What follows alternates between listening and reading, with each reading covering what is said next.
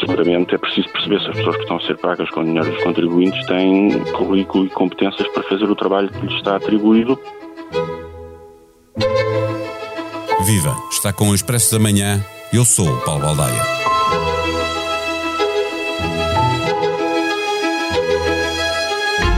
Em Portugal, quase ninguém sabe que políticas funcionam ou que fracassam, uma vez que não há uma cultura de avaliação credível dos seus resultados. A frase tem dois anos e foi dita por Ricardo Paes Mamed, economista investigador do ISCTE e presidente do Instituto para as Políticas Públicas e Sociais.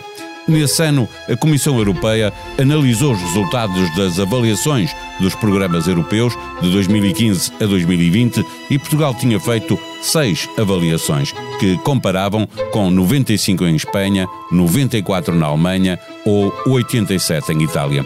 Estando tão mal na fotografia, seria de esperar que a contratação de um especialista por um ministro merecesse aplauso geral. Não foi o que aconteceu, porque nem sempre o que parece é. A história que sobra de um dia de agosto.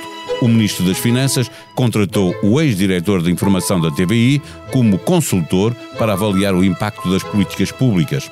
O Bloco de Esquerda fala em subserviência e pagamento de favores a amigo, depois de Medina ter sido contratado por Sérgio Figueiredo como comentador na televisão que dirigia. Mas as críticas alargaram-se ao PSD, Iniciativa Liberal, Chega, PAN e até à Transparência Internacional. A polémica, que merece discussão e exige esclarecimentos do governante, teve o mérito de nos pôr a pensar na avaliação das políticas públicas. Faz todo sentido que se avaliem, que se perceba se cumpriram o objetivo para que foram criadas, se atingiram os resultados esperados, se ficaram aquém ou foram além. Neste episódio, conversamos com o diretor adjunto de informação da SIC, José Gomes Ferreira. O Expresso da Manhã tem o patrocínio do BPI. Eleito o melhor banco em Portugal em 2022 pela revista Euromoney, nos Euromoney Awards for Excellence 2022. Este prémio é da exclusiva responsabilidade da entidade que o atribuiu. Banco BPI SA, registado junto do Banco de Portugal sob o número 10. Viva Zé Gomes Ferreira. A contratação do ex-jornalista Sérgio Figueiredo para conselheiro do ministro Fernando Medina gerou uma onda de críticas dos partidos de oposição. Teve pelo menos o mérito de nos pôr a falar da avaliação de políticas públicas ou a polémica acabará por dominar o debate e no fim voltaremos ao mesmo. O que é que tu achas que vai acontecer? Eu acho que as críticas ou a análise de crítica que os partidos fazem tem toda a razão de ser, porque fica um conjunto de, de perguntas por responder e de dúvidas uh, substanciais por responder em relação a esta contratação. Desde logo, Sérgio Figueiredo é conhecido por ter feito carreira na área da comunicação social, portanto, se há alguma coisa que ele sabe, uh, tem a ver com a comunicação. Ora, se é contratado pelo Ministério das Finanças para avaliar a implementação, aliás, a concepção, monitorização, implementação e o feedback dos próprios stakeholders da sociedade, portanto, patrões, sindicatos, por aí fora. Se é contratado para isso, eh, não parece bater certo com o seu perfil, que eh, reconhecidamente é competência na área da comunicação, foi de, de diretor do, do uma, e, e nessa área temos universidades como o ISCTE, que tem aliás cursos e tem especialistas na, nessa área da avaliação de, de Esse é o outro lado da equação, mas se me permites, uh, olhando para a pessoa em si para o, e para a função que é dito que ele vai desempenhar, há um desajustamento evidente, porque, uh, como disse, perceberá mais de comunicação. Ora, se percebe mais de comunicação e se foi contratado para uma outra coisa diferente e, e, o perfil não é esse, então a conclusão é muito simples. Esta é mais uma contratação que este governo faz, porque, na verdade, está muito mais preocupado com a forma e com a imagem da governação do que com o conteúdo. A, a contratação por António Costa de, de, de, João Cepeda, que tinha uma empresa de comunicação e que foi Achas, contratado. portanto, que é um João Cepeda 2? É, um reforço é, do, do, claramente. Ou, ou, não correu bem com João Cepeda, ou, é, uma, é, ou é um reforço? É mais um, é mais um. Porque o que vai acontecer é que ele vai trabalhar a imagem do Ministério das Finanças, como é óbvio foi contratado pelas Finanças e vai trabalhar para a imagem das políticas do Ministério das Finanças e do seu titular, Fernando Medina, que o contratou. Portanto, isso é óbvio. E não acompanhar as políticas públicas. E, e, e agora, esse lado da equação, se quiseres entrar por aí, perguntamos-nos nós. Então, mas quem deve acompanhar e avaliar as políticas públicas eh, não deve ser uma entidade independente com economistas de reconhecido mérito, não é o caso, embora tenha estudado gestão, não, não fez carreira de economista. Gestor de reconhecido mérito, não é o caso. Esteve numa fundação da, da EDP, mas certamente que não teve que tomar, teve apenas que gastar o dinheiro que, que, que a própria casa-mãe eh, injetava na, na Fundação EDP. Não, não teve que conceber um negócio para daí gerar lucro, para por sua vez poder uh, obter meios para prosseguir outras atividades. Portanto, estava na parte do gastar meios que outros juntaram. E, portanto, não é por aí que também tem a, a, a competência reconhecida. Logo, a conclusão é muito simples. Sérgio Figueiredo vai para o Ministério das Finanças para ajudar a gerir a imagem do Ministro das Finanças, que tem pretensões a vir, ser, vir a ser Primeiro-Ministro. Ponto, é isto. O esquema e é o mesmo de António que fazem Costa. os partidos da oposição eh, de que parece que há aqui o pagamento de um favor, Esse... alguém que contratou esta transparência também era exigível aqui. Essa, uh, era essa, escusado. essa é a leitura que todos nós temos que dizer que é legítimo fazer. Quem a faz é, tem toda a legitimidade para a fazer. Se uh, Sérgio Figueiredo entrou no início de 2015 para diretor da TVI, de informação da TVI, e em julho, se não me falha a memória, estava a contratar Fernando Medina como comentador, sendo certo que a partir daí as decisões da área editorial de se pagar a Fernando Medina tinham que passar por ele então é lógico que alguém diga, então agora é um pagamento de um favor. Eu, eu não vou dizer isso taxativamente, não sei o que vai na cabeça das pessoas, mas sei que quem pensa assim tem legitimidade para pensar assim. E depois o, o, a, questão da, da, da contratação para fazer o acompanhamento, monitorização das políticas públicas. Quais políticas públicas? Por definição, uma política pública é algo ou uma iniciativa isto vem dos manuais da ciência política todos. É, é, é, uma iniciativa de um governo ou de um Estado, uh, através do governo em exercício de funções, que se destina a superar falhas de mercado. É isto que é uma definição de uma política pública. Onde é que temos políticas públicas? Temos, uh, obviamente, no, no, na concepção de um sistema de saúde, porque o, o sistema privado, uh, se fosse deixado só a privados, tínhamos saúde para quem tivesse dinheiro para pagar. Era assim há 100 anos e, e foi assim durante muitas décadas. Depois veio um serviço Nacional de Saúde, ainda bem. Portanto, há uma política pública nessa área. Uma política pública de, de ajuda. Na educação, na, na, na segurança social. Estou só a dar um exemplo. Na, na, na área da distribuição de verbas para ajudar as empresas a recapitalizarem-se, porque houve choques sucessivos, nomeadamente o último grande choque com a pandemia e agora a, a, a questão da, da, da, própria guerra e da guerra económica da Europa e do mundo ocidental contra a Rússia, e tudo isto tem consequências.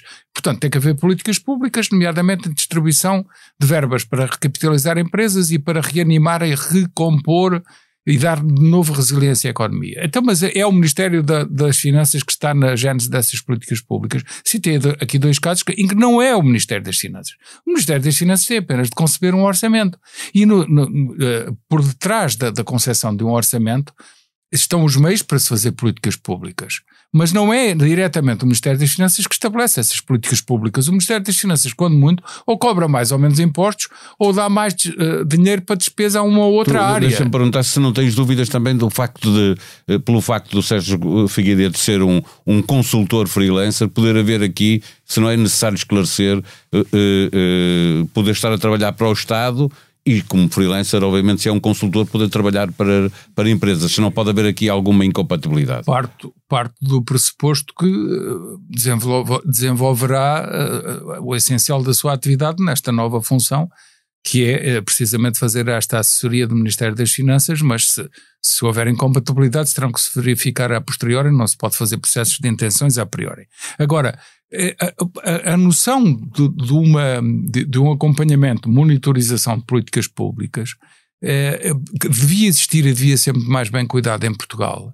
Não se pode atribuir. A última vez que houve uma avaliação. Pode atribuir a uma personalidade que nem sequer tem eh, reconhecida uh, carreira nessa área. Mas vamos olhar para, para a arte de, de, de, da avaliação das políticas públicas que não se faz em Portugal de todo. Uh, a última vez que a Comissão Europeia avaliou isso, há dois anos, uh, Portugal tinha seis avaliações feitas contra mais de 90 de Espanha, mais de 90 da Alemanha, perto de 90 de Itália. Isto é um problema em Portugal. Em Portugal não se faz, não se faz a avaliação. Não, não se faz porque o Estado não quer.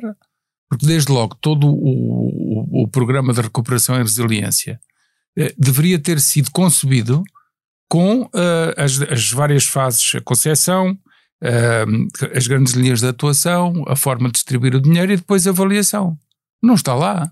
Mas aí não é só o governo português em nome do Estado que peca nessa área é a própria Comissão Europeia. Mas a Comissão Europeia não deveria obrigar todos obrigar, os Estados a avaliar. exigir o pagamento, a libertação do pagamento contra a existência de uma atribuição a entidades independentes de avaliação das políticas públicas, pelo menos as subsidiadas diretamente pelos fundos europeus, nomeadamente o do, do PRR, que foi alvo de emissão de dívida europeia para se financiar. Então, por definição, deveria ser aí que tinha que haver, haver uma obrigação uma obrigação escrita. E como se deveria organizar o Estado para que essa avaliação das políticas públicas fosse feita de forma desde, desde logo, eh, eu acho que por definição se há algo que deve ser delegado pelo Estado eh, em estruturas independentes, nomeadamente a iniciativa privada, é essa que é para ser de facto independente. Uma avaliação de uma política pública deve, aí sim, por definição, ser feita por consultores independentes, por uh, entidades reconhecidas de mérito como economistas com, com créditos firmados, uh, gestores com créditos firmados, um, entidades da sociedade civil que, que, que, que, têm também créditos firmados como pessoas independentes que sabem avaliar e têm espírito crítico construtivo em relação a políticas do Estado e da administração central, regional e local e por aí fora, e portanto, uh, nomeadamente entidades estrangeiras. Aí sim, o dinheiro que se paga às consultoras para estarem a, a, dar sugestões ao governo sobre como um, arquitetar o, o setor da, da, energia, que é uma desgraça, o dinheiro que eles recebem para estar a dar conselhos, a maior parte das vezes não são usados e muitas vezes são usados para favorecer amigos, que é, é, é linearmente assim. Não, essas consultoras deviam estar era no fim da linha a avaliar-se em termos de bem-estar da sociedade e, de bem-estar, desde logo económico. Só cumprir os objetivos, cumprir os objetivos e deviam estar na definição de, de da, da, da, da, aplicação dessas políticas públicas devia, logo a priori, ter sido escolhidas para dizer este projeto vai ser desenvolvido pelo Ministério da Economia ou pelo Instituto do Turismo, que vai aplicar verbas nesta e naquela área. E fica desde já estabelecido que tem que haver concurso para saber quem é que é a entidade que vai eh, fazer, fazer o acompanhamento e a avaliação, monitorização e relatório final. Já se sabia quem era a partida e depois no final essa entidade era paga para fazer essa, essa avaliação. Era assim que devia ser, mesmo aplicando parte das verbas dos próprios fundos europeus, reservando uma parte de 5%, 10%, ou nem é preciso tanto, 4%, 5% ou até 3%, para que houvesse uma avaliação sistemática, profissional e independente. Agora, contratar uma entidade que foi o contratante, uma pessoa que foi o contratante para comentador político numa estação de televisão e depois aparece como contratado. Eh, eu não digo que haja aqui incompatibilidades, não digo que haja aqui eh, segundas intenções, não porque não estou na cabeça. É? das pessoas. Agora, que se põe a jeito para todo o tipo de críticas, de todos os quadrantes políticos, direita, esquerda, centro, por aí fora, põe-se a jeito. Uma Tanto o ministro pergunta, como o contratado. Eh, uma última pergunta para regressar uh, ao início da nossa conversa. Perguntar-te se, se, estás otimista de que esta polémica possa servir para se fazer uma discussão. Não, não, não, não a, a, natureza deste governo já desde.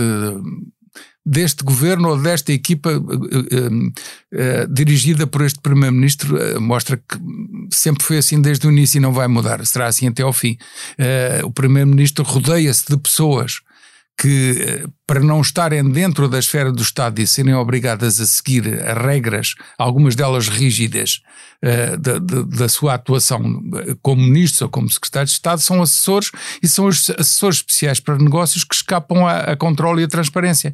Nomeadamente, estou a falar uh, do célebre advogado Diogo Lacerda Machado, uh, o, o, próprio ex-ministro da Economia, que agora vai trabalhar no escritório de advogados e que vai usar a sua expertise como ministro, seguramente para favorecer. Há aqui um padrão, claramente. Para favorecer outros, outros grupos, a contratação de eh, de um assessor para a imagem do, do, do Primeiro-Ministro e do Governo para trabalhar a imagem Uh, que foi muito conhecida e comentada aqui há uns meses, agora esta contratação. João Cepeda. Portanto, João Cepeda, portanto, é, o padrão é o mesmo, não espero que mude. Não, eles não vão aprender lições nenhumas, é ao contrário, a leitura é ao contrário. Julgam-se tão à vontade que estão acima de, de, de, de, que se julgam acima de qualquer uh, exigência de mostrar eh, justificações perante a sociedade.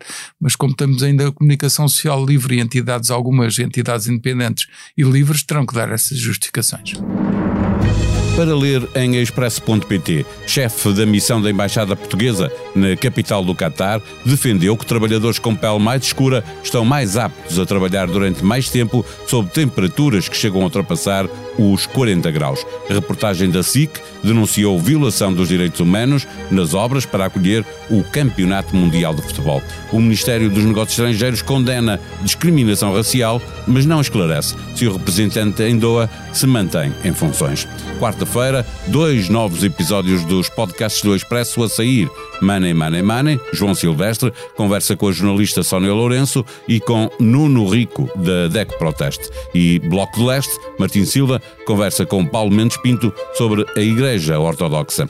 Visite a sua aplicação de podcasts no telemóvel ou no computador, avalie e comente os podcasts do Expresso. Ajude-nos a fazer melhor o que fazemos para si. A sonoplastia deste episódio foi de João Martins. Vamos voltar amanhã. Até lá. Tenham um bom dia.